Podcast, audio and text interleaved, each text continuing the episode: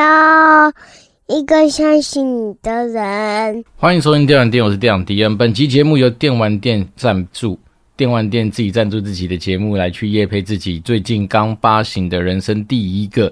NFT 的东西。好，那这东西呢，我们卖的不是一个你眼前所看到的一个景象。我们卖的是一个瞬间，那这个瞬间是来自于民国一百一十一年十一月十一日上午十一点十一分十一秒，没错，你没有听错，就是那十一秒，那一个瞬间，我们希望说画这个最多一的这个时刻，来成为一个永恒的纪念。所以在当下，我真的是呃认真的守在那个就是我们政府单位的一个倒数计时器，也算是一个时间计时器之前，然后在那个算好那个时差跟秒差的那个瞬间，把这个时刻给截图记录下来。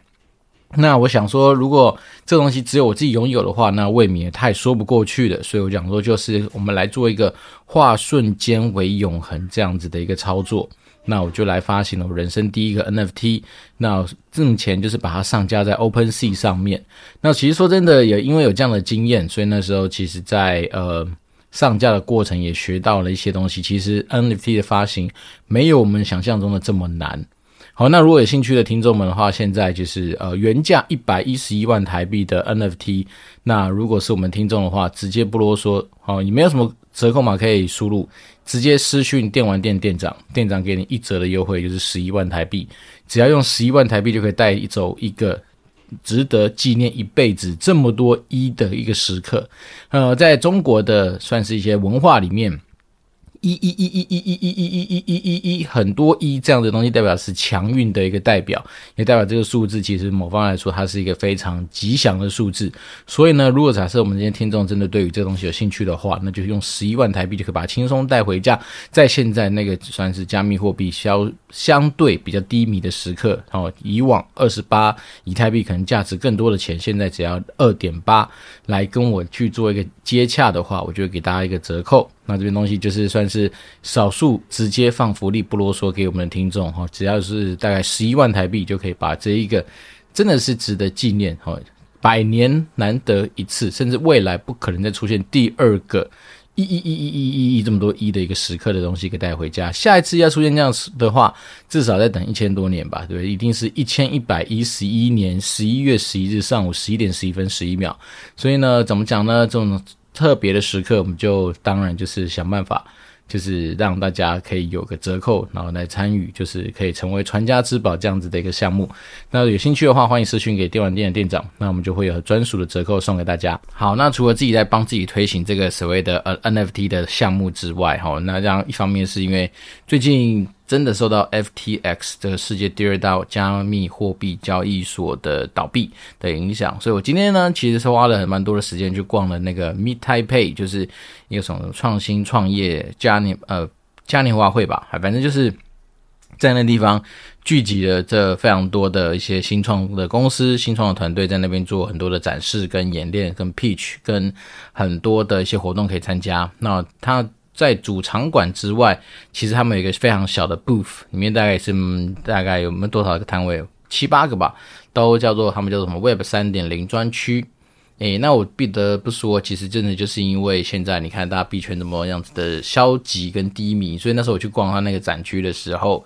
其实你可以感受到一种无形的低气压，就是你不觉得说，像如果假设今天是在呃可能。也许今年上半年，好没有发生任何事情的时候，甚至搞不好是八九月的时候，搞不好这个展区或这个空间里面的一些互动可能会更加的热络。好，但今天去的感觉就是，嗯，怎么讲？大家可能也是有一种就是不敢去呃谈论的一种佛地魔的概念，然后就不能讲那个名字。那当然，他现场还蛮有趣的，他还放了一个那个就是呃 SBF 嘛，就是那个 FTX 的那个什么叫执行长的一个照片的一个什么沙包球，还是那个不倒翁。大家可以去揍他。好，那除此之外呢？呃，其实我今天有稍微随便找几节，就是他们就是现在还在做那种类似呃加密货币交易所的一些公司聊了一下。我说按、啊、你们自己现在，我当然知道现在 FTX 你的钱定提不出来嘛。那你们现在在做加密货币交易所，你们自己把钱放在哪边？那他们就说，诶、他们其实还是往币安去放了，然后再是有些人会把钱一部分哈，比如说。呃，固定 parking 的资产就放在冷钱包里面。那冷钱包之前跟大家说过嘛，冷钱包就像你把它想象成是一个，比如说是一个金融卡或者什么样东西，然后它是完完全全跟网络这个世界脱钩的东西，它就冷钱包。好，那有些人放在热钱包，就是可能放在币安，或者放在呃自己热钱包，当然就是一个呃独立的钱包，但是他们其实很多钱还是会放在币安像这样的地方。不过根据股癌上次在这件事情发生之后，他有分享一个文章嘛，其实币安它对后面。呃，所准备的一些什么呃，类似对标的一些资金啊，或什么，其实也不见得百分百非常的安全。也就是说，其实，在现在一个非呃监管的一个算是类金融体制的一个地方，其实我觉得啦，就是一定程度的风险，可应该说甚至不是一定程度，应该说蛮高几率这些东西的那个就是啊、面向，应该是会面临不少风险的。所以到今天。还是昨天吧，反正我在看那个什么，就是有关于加密货币交易相关或者讨论的一些群组里面，是居然还有在问说，诶，现在到底还能不能把钱来投呃投币，或者说来买币？那我觉得这个东西其实蛮值得跟大家稍微分享一下，就是说我们在上古集数就有跟大家讲说，你最好的资产配置绝对不是说三十不五十就 all in，然后就是把它拿去放在一些就是。嗯，比如这样，呃，比如说我现在 all in 就是往币圈去走，那所有东西都往同一个地方去砸。对，那一直来我们所谓的资产配置，不管是我在讲，股还在讲，甚至很多那种算是相对比较有良心的一些投资建议的人都在讲一件事情，就是资产配置，是因为，呃，我们永远很多东西没有办法说得准，一定会怎么样去走哈。不管是说你今天看上了台积电。被股神巴菲特投资这么多的钱，你觉得能说他明天一定会涨或怎么样吗？甚至说，如果假设你今天投资的钱就是你可能半个月进个一个月用到的钱，你怎么样去知道说他这半个月进一个月它的未来的走势会是怎么样？所以当你都说不准的时候，其实最简单的方式就是把你的资产做一些有效的分配跟配置。那所谓有效的分配跟配置，我们以前讲过嘛，其实大部分百分之五十含以上的资金。应该都是要放在一些相对比较稳健、相对风险波动程度比较没那么大，甚至是说你可能在可预期的未来，它相对来说它的走势各方面应该是可预期的往上走的一些标的，例如说指数型的 ETF 嘛，比如说台湾就是零零六二零八，美国就是 VT、VTI、VOO，或是这种就是相对来说比较以那种大盘或指数型为主的这样子的 ETF，相相对来说是比较稳健的一些东西。甚至是说一些呃，可能公司体质比较好的一些公司，那公司比较体质比较好，当然就是从这个财务的啊、基本面啊、资讯面等等各方面，就是要去做很多的研究来去得到你这样子的标的物。但是如果说呃，另外就是你可能可以有大概十五 percent，大概啊，大概就是这样子的一个范围的资金是可以拿去做冲浪所使用嘛？冲浪就是说，不管你今天要去冲加密货币、冲期货。黄金、原物料各方面其他乱七八糟的东西都可以，但是一样啊，就是我觉得高风险后面当然就是要伴随高报酬啦。所以就说，呃，如果假设我们今天真的就是要把自己的钱还是很想要去所谓的加密货币这样的圈子里面去 parking 的话，那当然你就是必须要知道说，诶，你得到的那个报酬肯定要比股票高很多嘛，因为你一直处在就是一个第一个非监管的金融体制，然后再来是说。啊、它这个地方本身后面的东西到底联动什么样的价值的东西也是蛮虚幻的。那在这样子高风险的东西的情况之下，当然就要对应高报酬啊。如果说你今天去投资啊币圈的项目，就要换到的报酬率跟你在股票差不多，甚至比股票还要差的话，那代表说这个东西其实相对来说它不是那么样适合我们，对不对？所以那当然就要逃逃掉，或者说做一些转换。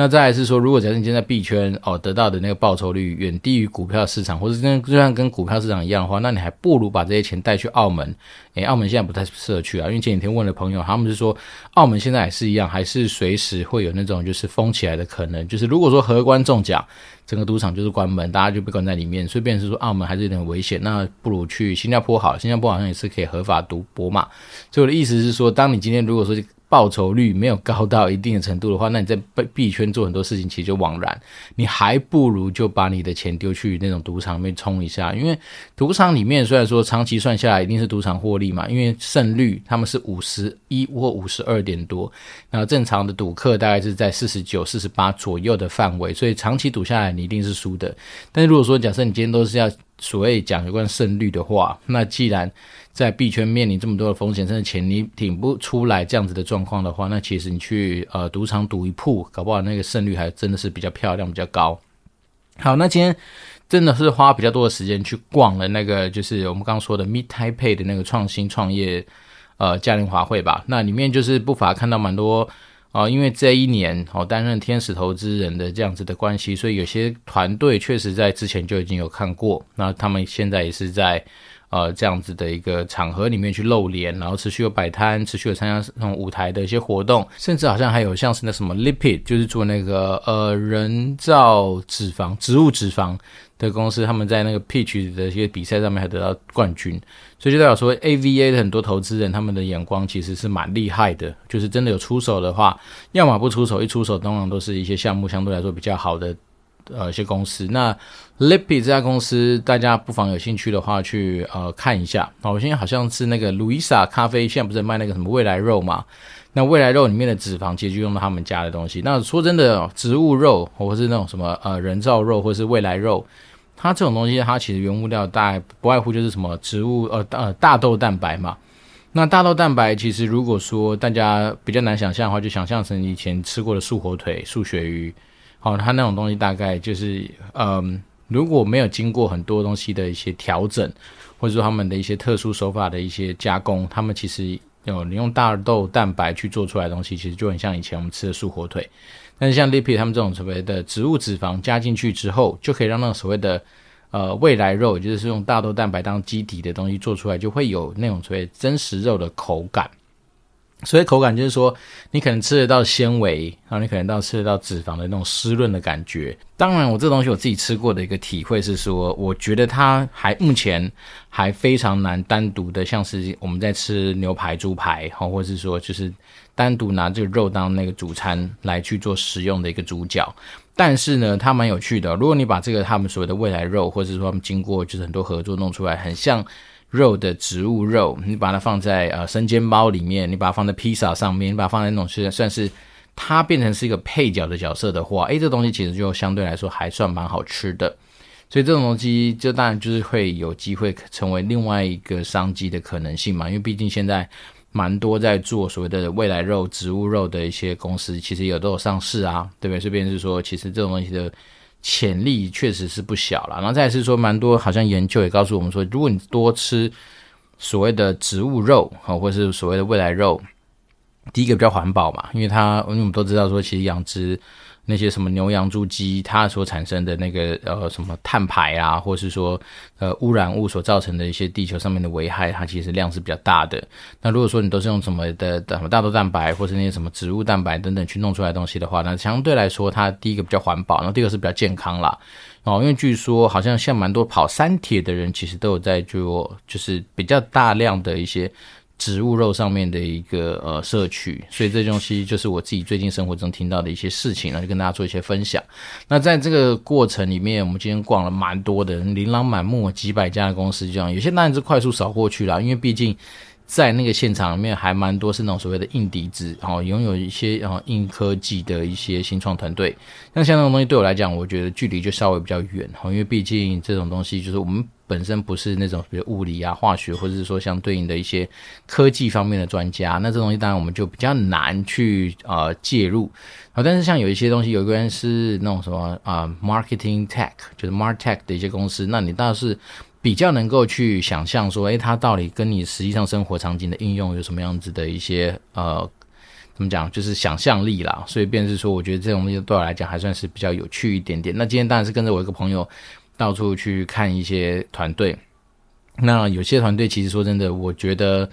呃，一听，哦，你可能就没办法想象到它的未来是什么。那通常来说，就会比较可惜。然后甚至有些团队，我自己的感受是，嗯、不管是。怎么讲呢？因为可能这一年我们就是被这种所谓的天使投资的一些呃讨论啊，或者说这些相关经验上面的熏陶，所以我们大概就比较知道说，哦，假设我们今天是以天使投资的角度出发，其实蛮多时候你是在投项目之外也投人呐、啊。然后所谓投项目，就是说可能稍微要知道说，它这个东西所处在的一个赛道大不大，或者说它未来的成长性高不高，它的市场范围大不大。至少先确定这件事情是正确之后，那你才去往下面去看说，诶，那当然我们也要投人嘛，你要知道说这个人他到底他的特质是怎么样。那也是拜自己之前可能是跑过一些年的一些业务的一些什么讲，就是训练所致，所以多少对人看人，我自己总是会有自己的一种算是归纳法或是这种感觉。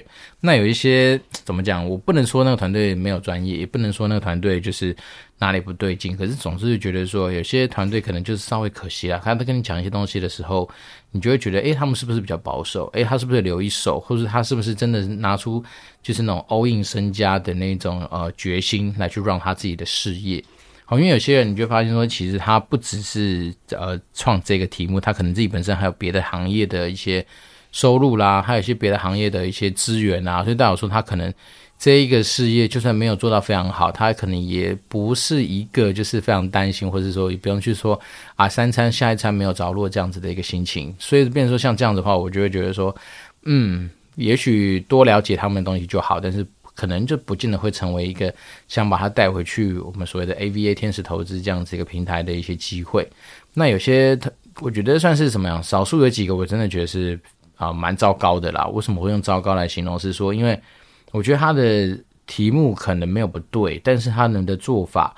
可能就是存在着比较多自怎么样自以为，或是说相对来说比较自嗨的一些动作。那当你有些在这些自嗨的一些行为或自嗨的一些呃怎么讲想象或行动的时候，其实，在某些时候是比较危险的啊。因为虽然说择善固执，或是说坚持不懈，哈，或者有些。真的就是那种，到时候哪一天可能成功了，那因为幸存者偏差，所以你可以变变成是你跟你成功的方程式。但是说真的，有些题目，我那时候就觉得说，我们之所以之所以糟糕，就是因为他的，我觉得 founder 本身对于很多东西的了解或理解有点过于武断。好，那过于武断的过程里面，他呃，因为武断，然后就算有一些他们找出来的客观资料，可是你也感你也可以感觉到那些资料是。因为为了去证明他的武断而去搪塞出来的一些证明，所以就会觉得说，整体来说就会一直觉得心中的直觉不太对劲。那讲真的，其实有时候啊，作为所谓的天使投资在看案子，或者说在感觉案子，也没有所谓的绝对的金科玉律。比较多的时候，其实有时候真的是，如果你的感觉有到了，它就到了。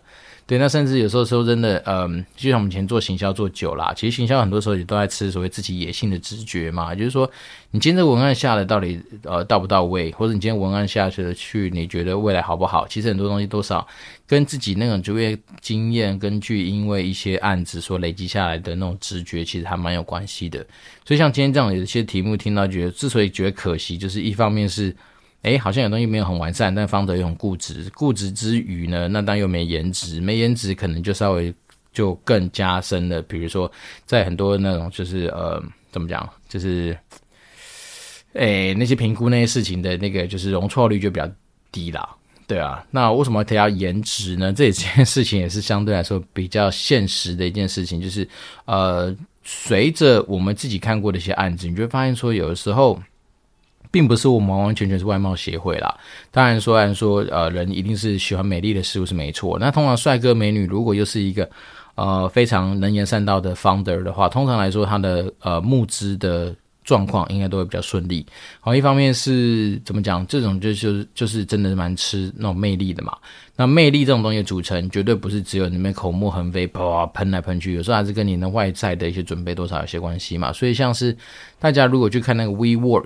哦，就是那个之前那个就是啊、呃，共享办公室的那一个创办人，就是那个飘发哥，头发长长的，身高一百八九十公分，很帅，身材很好的那个人。他当他在做一些演讲分享的时候，或是在说一些东西的一些阐述的时候，你就知道说，哇操，他的那个什么魅力之强啊！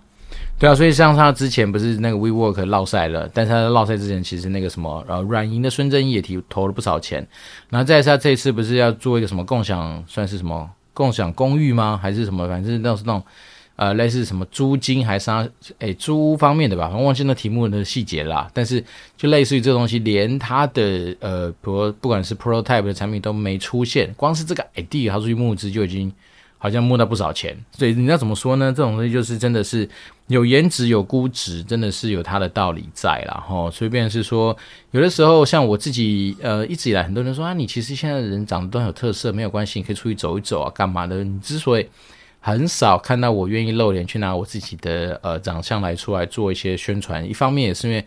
人贵自知嘛，我们当然知道说自己对很多东西的一些就是呃怎么讲条件相对没有别人那么强，所以我当然就选择用一些别的方式来去把这个东西做一些转换。当然，当然，如果有一天，诶，我真的就是有一些呃创业的想法，或者说我真的呃实际上我就成为那个某个东西的 founder，然后去创业的话，那当然我就会想办法在我这仅有或是仅剩的一天。什么颜值方面的东西去做一些呃准备，好，或者说尽量用一些可能大家不要做把关注的焦点放在我的长相上面，可能是也许是我一些特别的我们自己的手势啦，自己的一些呃怎么讲其他乱七八糟的东西来去做这项方面的一些弥补哈。所以变成说今天呃说真的我也不知道什么，我觉得离开会场，我早上大概十点多十一点大概十一点多到吧，然后就一路在里面就是闲晃逛，然后就是。去感受一下，说不同的地方，比如说安侯建业啦，然后勤业众信啦，或者说安永啊，联合什么事务所还是什么，反正就是你会发现很多那种所谓的加速器，尤其是很多那种呃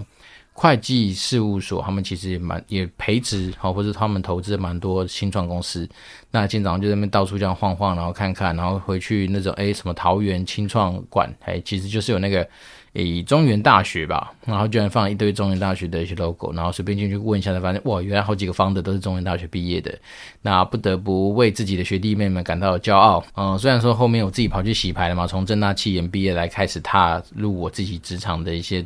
呃职涯，但是说真的，中原大学那时候给我蛮多的青春岁月跟回忆，其实还是蛮感动的。好，那今天其实呃，另外题外话补充啊，就是我们那时候有聊到一个话题，是说为什么。呃，这么多，比如说会计事务所都要来去做很多新创的一些培植或是投资，其实道理也很简单，你大家想想看嘛。如果说你是四大会计事务所，你其实现在那种大型的公司、中大型的公司，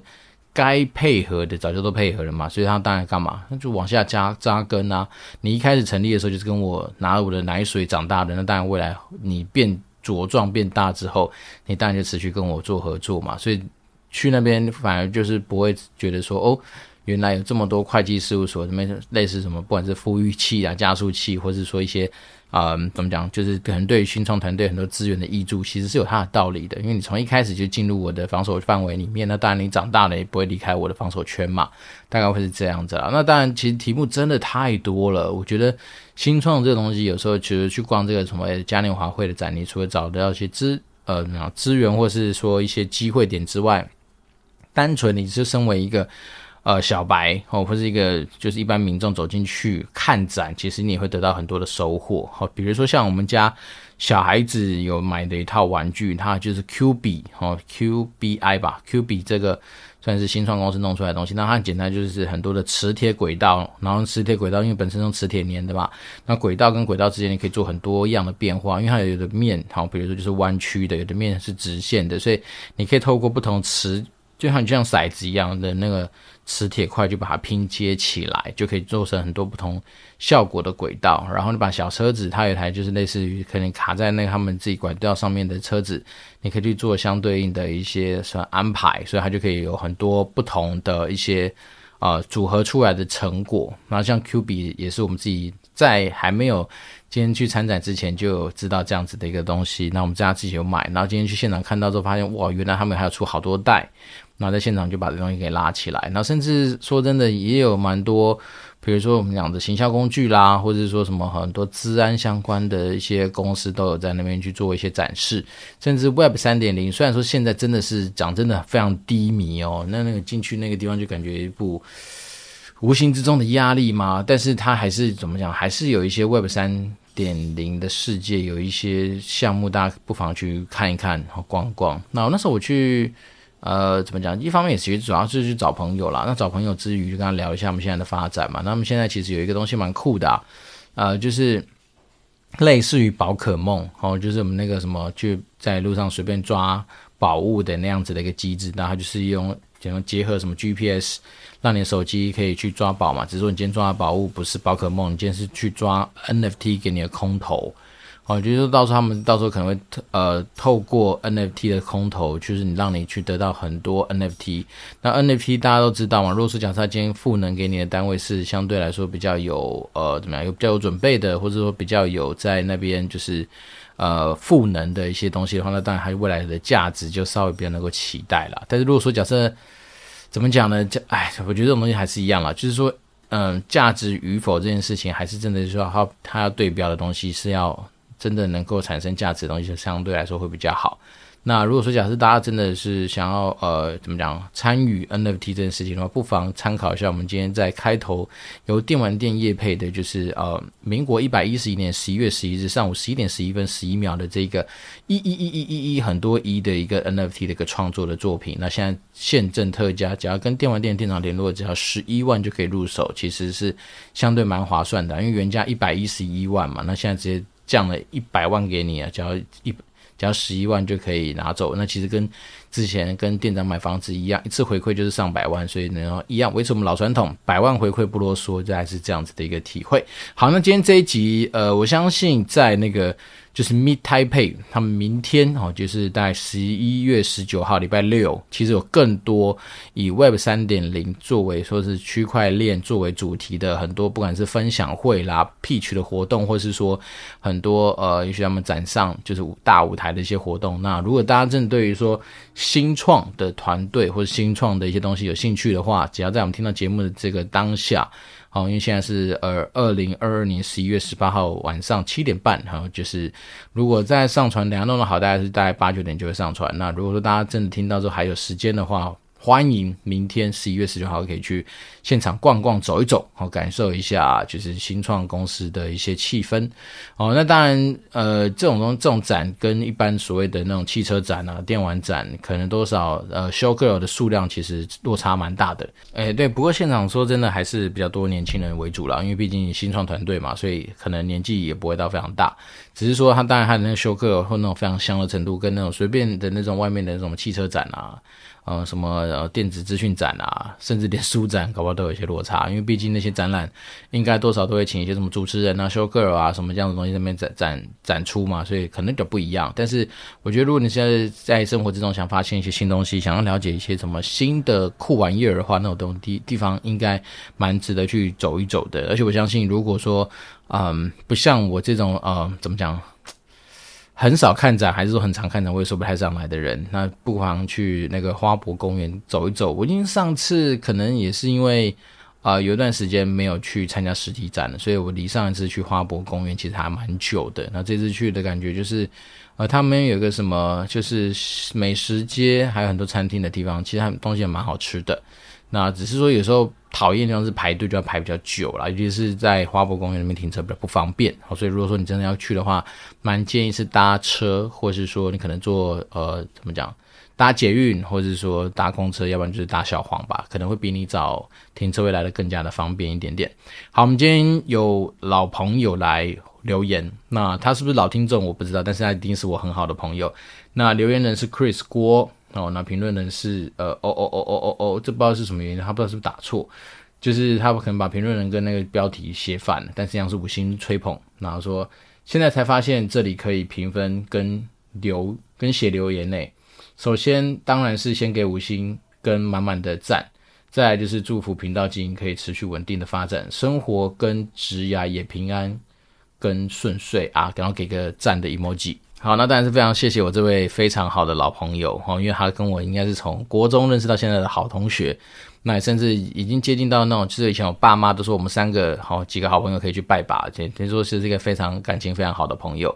那他跟我一样姓郭，那以前在国中的时候，他的号码跟我只差一号，所以基本上我们从国中你刚入学的时候，从排队开始，从座位被分发开始，我们两个基本上就还蛮有缘的，常常混在一起。然后转眼之间混到现在几年，从十二岁混到现在，妈的也是二十几年、二十六年的时间，所以人生超过一半的时间都跟他们混在一起，其实还蛮有趣的。那非常感谢我朋友给我的一些美言啦，也是祝福我们节目就是可以持续做下去嘛。其实我就说啦。啊、怎么讲？可能也因为我们没有太多的利益包袱吧，所以比如说现在还算是蛮轻松自在在做这个东西。只是当然说每周还是要抽出一些时间哈，比如说固定两天来录音。那有时候录音之前还要去，就是为了争取能够录音的时间，有时候要跟老婆那边协调半天，所以其实还是蛮有点辛苦啊啊。不过说真的，能够把每一周就是呃需要完成的事情，然后透过自己的声音把它给录下来，然后做一些简单的记录，我觉得也算是蛮有趣的。但是如果针对主题然后，比如说我们。听众想要听到什么样的东西，当然都欢迎透过啊、一样的五星留言能够告告诉我，那我当然就会更尽，也不能说尽全力啊，应该说更有方向的来帮大家去做一些呃每每一集灵感的一些收集，或者说一些呃客观或是背景资讯的一些掌握吧，大概会是这样子。好，那我们今天是电玩店，我们是电养迪恩，那我们就持续保持联络喽，拜拜。